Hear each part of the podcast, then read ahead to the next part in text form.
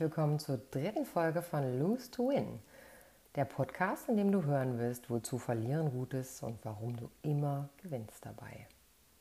In dieser Folge wirst du erfahren, wie schön es sein kann, den Partner endlich glücklich zu sehen, wozu es gut ist, mit den Zähnen zu knirschen, aber nicht zu beißen und warum der Gloria-Effekt so weh tut, man verliert, dadurch aber wieder einmal gewinnt.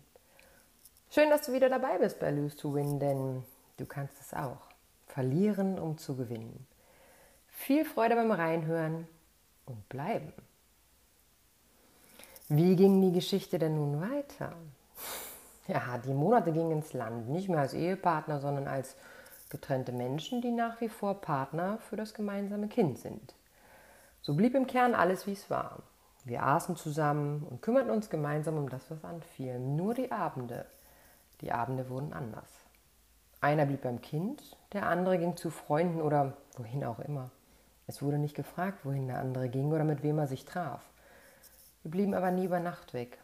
So war am Morgen für das Kind alles wie immer.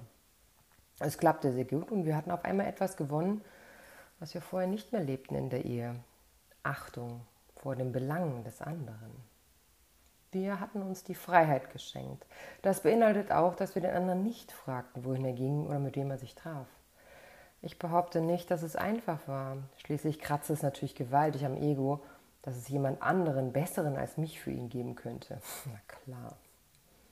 Doch wie wir in der Geschichte gelernt haben, ist Ego-Wichsen in dieser Situation weder angebracht noch weiterführend. Wir hatten die letzten Jahre alle Zeit der Welt, unsere guten Seiten zu präsentieren bei unserem Partner.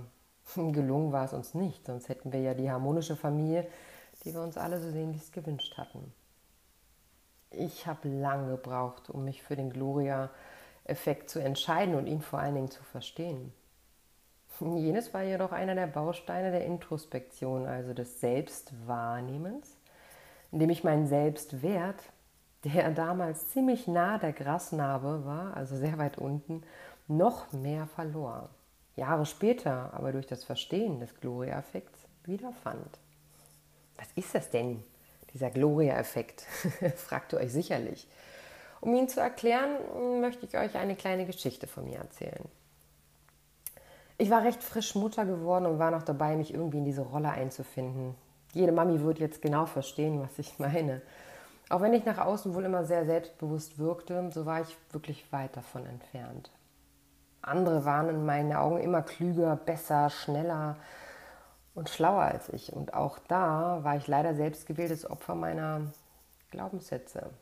Das kannst du nicht, dazu bist du zu dumm, schön sein reicht doch. Und noch ein paar mehr, die sich im Laufe des Lebens so ansammeln und denen zu glauben, es so leicht schien. Denn man musste ja nicht weiter über sich selbst nachdenken und konnte in Seelenruhe auf dem Teich des Jammerns seine Runden ziehen. Wir waren zu Gast auf einem Weinfest, mein Mann und ich alles Akademiker und ich mittendrin, als Mädchen mit einem Realschulabschluss und als Frau des Doktors. Und in der damaligen Zeit brauchte ich das sehr, um mich irgendwie aufzuwerten. Das Gartentor ging auf und eine wunderschöne Frau schritt in den Garten. Sie hatte schick zurechtgemachte Haare, ein dezentes Make-up. Ihr durchtrainierter Körper schlängelte sich durch umherstehende Gäste. Ihr wirklich sehr gut aussehender Mann hielt sie dabei an der Hand und ihre vier Kinder die hatte sie im Schlepptau, die waren so im Alter zwischen 3 und 17. Sie lächelte charmant und nickte hier und da den Leuten zu, die sie kannte. Und sie setzte sich an meinen Tisch, mir genau gegenüber. Ich konnte gar nicht anders, als sie anzustarren, und ein leichter Hauch von einem sehr gut riechenden Parfum legte sich in die Luft. Und sie entgegnete mir mit einem zauberhaften Lächeln und strahlend weißen Zähnen. Hallo, ich bin Gloria. Ich habe schon viel von dir gehört. Du warst auch mal Physiotherapeutin, oder? Außer einem Ja brachte ich vor lauter Beeindrucktsein nicht wirklich viel raus in dem Moment. Sie fuhr fort. Ich habe das auch mal gelernt, ein toller Beruf. Jedoch hatte ich nach der Ausbildung noch irgendwie Lust, Medizin zu studieren. Habe dann aber auch gemerkt, als ich das Studium zu Ende hatte und eine Zeit als Ärztin gearbeitet habe, ach, dass es doch nichts für mich ist. So habe ich dann noch BWL studiert und bin jetzt in der Führungsetage eines Krankenhauses tätig. Sie lächelte und ich war baff von ihren Erzählungen. Als ich endlich wieder zu mir fand, fragte ich sie und sagte, wie hast du das geschafft mit den ganzen Kindern und dem Studium und noch dazu hast du wirklich eine großartige Figur. Och, Das geht alles, wenn man es will und organisiert, sagte sie. Ich mache am Abend, wenn die Kinder schlafen, meinen Sport online mit einem Sportprogramm, fuhr sie fort und lächelte dabei sehr sympathisch. Ich hingegen fühlte mich mit jedem Satz, den sie sagte, schlechter. Ich war manchmal schon überfordert mit einem Kind und an Sport war für mich am Abend nicht mehr zu denken, wenn ich erschöpft in meine Ecke des Sofas fiel. Ich wollte immer so gern Medizin studieren, hatte nur leider nie die guten Noten, die mir das hätten ermöglichen können und da hatten auch meine Glaubenssätze ganze Arbeit geleistet, da keine Änderung zu schaffen. Ich fühlte mich immer unwohl in ihrer Nähe, empfand sie plötzlich als arrogant und unnahbar, fühlte mich nicht mehr wohl in ihrer Nähe, obgleich sie wirklich nett war. Sie hatte in ein Wespennest gestochen bei mir und ich wollte gehen. Und zwar sofort. Was ich erst viel später verstand, war, dass diese wundervolle Gloria-Frau mir nur aufzeigte, was man alles schaffen kann, wenn man ein Ziel hat und sie den Weg einfach gegangen ist. Den Weg, den ich in meiner Vorstellung nie hätte gehen können. Das tat weh zu sehen, dass jemand anders es einfach scheinbar so leicht hinbekommt. Was ich auch später erst verstand, dass es damals einfacher für mich war, im Außen zu schauen. Ich habe ihr die Schuld für mein schlechtes Gefühl gegeben, packte sie in die Schublade arrogante Frau. In Wahrheit wollte ich einfach nur so sein wie sie, nicht mehr und nicht weniger. Dass ich und ganz alleine ich diese Macht hatte und habe, über mein Leben selbst zu bestimmen, es ihr gleich zu tun, dafür brauchte ich einige Jahre, um es zu verstehen. Ich habe einmal drei Beispiele für euch ähm, vom Schauen im Außen, denn wie schnell sind wir heute dabei zu sagen, mach mich glücklich. Zum Beispiel unserem Partner oder du machst, dass es mir schlecht geht. Du gibst mir das Gefühl, dass ich nicht genug bin. An dieser Stelle dürfen wir uns fragen, hat denn ein anderer Mensch so viel Macht über mein Gefühl, dass er das Gefühl dirigieren kann? Im Außen vielleicht. Doch schauen wir uns mal selbst anhand der drei, drei Beispiele an, wie es wäre, wenn wir bei uns bleiben und bei uns gucken. Anhand des Beispieles von Mach mich glücklich. Wie kann ein anderer Mensch mich glücklich machen, wenn ich es selber nicht bin? In der Introspektion würde ich sehen, ich bin unglücklich und nur ich, ganz allein, kann das ändern. Anhand des Beispieles, du machst, dass es mir schlecht geht. Nun, ich übertrage dir die Verantwortung für das, was ich fühle, statt sie selber zu tragen. Am dritten Beispiel, du gibst mir das Gefühl, dass ich nicht genug bin. Mal ganz ehrlich, dieses Gefühl kann uns niemand geben, denn wir geben es uns selbst im Innen und geben auch hier wieder die Verantwortung ab, in diesem Fall sogar die Schuld dem anderen. Wie oft treffen wir Menschen, die uns irgendwie triggern, quasi emotional anfassen und etwas können, von dem wir glauben, wir könnten es nicht, weil wir zu dumm, zu klein, zu groß oder was auch immer sind. Wie oft geben wir dann diesen Menschen die Schuld, dass wir uns in seiner Nähe unwohl fühlen, obgleich wir eingeladen sind, bei uns zu schauen.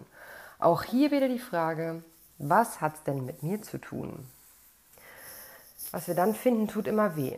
Wir verlieren unseren Selbstwert noch einmal mehr in Gegenwart solcher von uns vermeintlich perfekt gemachten Menschen.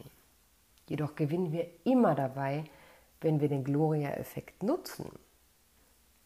Erstens, schau genau hin, wozu du neidisch bist. Zweitens, bemerke, was es in dir auslöst und was es mit dir zu tun hat. Ändere deinen Blickwinkel und deine Handlungen. Viertens, setz dir neue Ziele und fünftens, erkunde deine Ressourcen. Denn ganz oft ist es so, dass wir unsere Ressourcen gar nicht kennen und gar nicht wissen, was so in uns steckt, weil wir uns gar nicht zutrauen, über uns selbst zu sagen, wir sind gut und wir können etwas gut. Wir sind viel schneller dabei zu sagen, das kann ich nicht, ähm, das, nee, das schaffe ich nicht. Schau hin, was du kannst und sei mutig und probiere es aus. Was hat denn nun dieser Gloria-Effekt mit der Trennung zu tun, müsst du dich fragen. Nun, er war auch ein Teil davon, warum diese Ehe nicht funktioniert hat.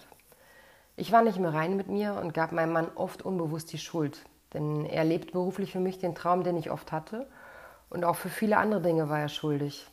Und das tut mir heute noch leid. Ich war mittlerweile nur noch Hausfrau und Mutter. Mein Kind brauchte mich und unser Hund auch. Ich hatte mich vollmundig für diese Rolle entschieden und merkte nun, dass es mir doch nicht reichte. Ich habe mich geschämt dafür, dass mir Mami sein nicht reichte. Ich war tatsächlich wie gebremst. Ich funktionierte Tag ein, Tag aus und bürdete meinem Mann die Last auf, mich doch bitte zu verstehen, um mich glücklich zu machen, was ich schon lange nicht mehr selber schaffte. So lebten wir in unserer WG. Ich suchte trotzdem nach einem Haus oder einer Wohnung für mich und das Kind und den Hund, was hier auf dem Lande gar nicht so einfach ist. Ich wollte in der Nähe bleiben, damit mein Mann das Kind und den Hund immer sehen konnte, wenn er es wollte und auch das Kind ihren Papa immer haben konnte, wenn sie nach ihm verlangte, ohne dass für meinen Mann viel Fahrzeit dafür in Anspruch genommen werden musste. Ich traf nach langen Jahren einen Mann wieder und lernte ihn neu kennen und auch mein Mann schien sich neu zu orientieren. So kam es, dass wir beide neue Partner hatten. Jenes aber nach außen nicht an die große Glocke hing. Ich besuchte meinen Freund und mein Mann passte auf das Kind auf oder er fuhr zu seiner Freundin und ich blieb. Der Tag kam und mein Mann traf auf meinen Freund und ich auf seine Freundin. Wir trafen uns am Abend in unserem Haus auf der Terrasse. Es war Sommer und wir tranken Bier zusammen. Nett war sie, die neue. Und so ganz anders als ich. Was mich aber richtig beeindruckte und wirklich glücklich machte, war meinen Mann glücklich zu sehen. So hatte ich ihn lange nicht mehr strahlen sehen und die beiden harmonierten hervorragend. Es erinnert mich ein bisschen an unsere Zeit, aber an unsere erste Zeit. Aber lange habe ich ihn nie so harmonisch und glücklich gesehen. Was kann ich mir denn mehr wünschen als einen glücklichen Vater für mein Kind? Auch mein Freund wurde herzlich von den beiden aufgenommen und so hatten wir einen kurzen Moment des gegenseitigen Beschnupperns gehabt, der mich heute noch lächeln lässt, wenn ich daran denke. Ich denke auch ohne die Erkenntnis des Gloria-Effekts hätte ich in diesem Moment des Aufeinandertreffens wohl damit verbracht, mich zu fragen, was sie hat und ich nicht, warum er mit ihr glücklich ist und mit mir nicht und, und, und. All diese Eifersüchteleien, die dann auftreten und all dieses unsichere Wanken, warum ich ihn nicht glücklich machen konnte, warum wir nicht zusammen glücklich waren und warum eine andere Person schafft, ihn glücklich zu machen. Und all das dürfen wir uns wirklich sparen an der Stelle, denn wir hatten unsere Zeit. Wir hatten unsere Zeit zusammen, wo wir uns hätten glücklich machen können. Vielleicht standen wir uns da selber im Weg. Und wie man an meinem Gloria-Effekt ja sehen kann, stand ich mir in jedem Fall sehr selbst im Weg. ich konnte annehmen, dass wir glücklich sein konnten. Nicht mehr als Paar, aber als individuelle Menschen, die das Recht hatten, glücklich zu sein. Natürlich gab es auch in den nächsten Monaten immer wieder Momente, in denen wir beide mit den Zähnen knirschten. Allerdings nur, wenn es um Absprachen ging oder um Zugeständnisse juristischer Art. Wir haben jedoch beide nicht gebissen. Was ganz sicher heute der Grundstein dafür ist, dass ich der neuen Freundin half, ein paar Monate später ihren Schrank in unser Haus zu tragen und auch, dass das Kind mit der Beutemutter und ihrem Vater in den Urlaub fährt. Mit all meinem Vertrauen. Aber dazu mehr in der nächsten Folge Lose to Win. Ich freue mich, wenn du meinen Kanal abonnierst oder mir eine Bewertung schenkst. Und falls auch du jemanden kennst, der sich gerade in einer Trennung befindet, dann empfehle ihm doch einfach Lust to Win zu hören. Ich bin mir sicher, einige Impulse geben zu können, um es doch anders zu machen, denn Rosenkrieg kann wirklich jeder. Auch unterstütze ich dich gerne in einem Einzelberatungsgespräch. Kontaktiere mich doch über zum Beispiel Facebook, folge mir unter Hardlight Coaching oder schau bei Instagram unter Diana Weber 14114. Auch freue ich mich, wenn du mir eine E-Mail schicken möchtest unter d.weber.hardlightcoaching.de. Die nächste Folge von Lose to Win kannst du am nächsten Freitag hören. Es bleibt spannend, denn du kannst es auch. Verlieren um zu gewinnen. Eure Diana.